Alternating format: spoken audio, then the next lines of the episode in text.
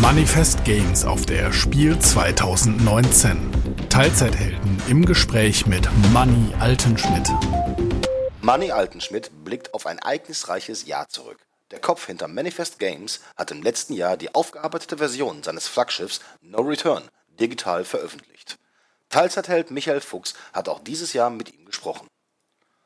Vom Spieler zum Spieleentwickler. Für viele ein undenkbarer Schritt. Manny Altenschmidt hat ihn gewagt und in seinem eigenen Kleinverlag Manifest Games das Rollenspiel No Return veröffentlicht.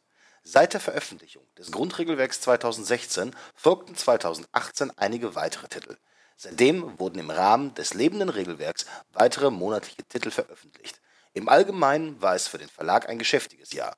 Der Verlag hat erstmals die Spielmesse Hamburg und die Niederrheinkon besucht die monatlichen Kleinsterweiterungen, die das lebende Regelwerk ausmachen, werden wie in den Vorjahren zu Jahresende als Kompendium veröffentlicht.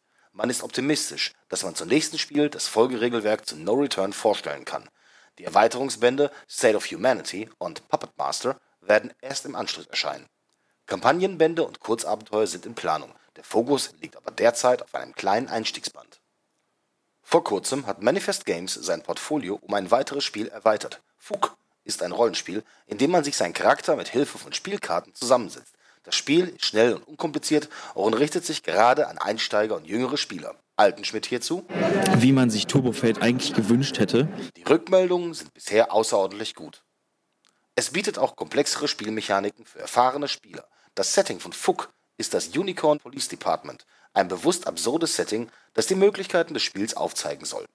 Geplant ist ein Horror-Escape-Setting als Hardcover und ein Bestiarium mit dem klangvollen Namen Fuchronomicon. Fans von No Return kann Altenschmidt aber beruhigen. Das Rollenspiel soll weiterhin Mittelpunkt des Verlagsportfolios bleiben.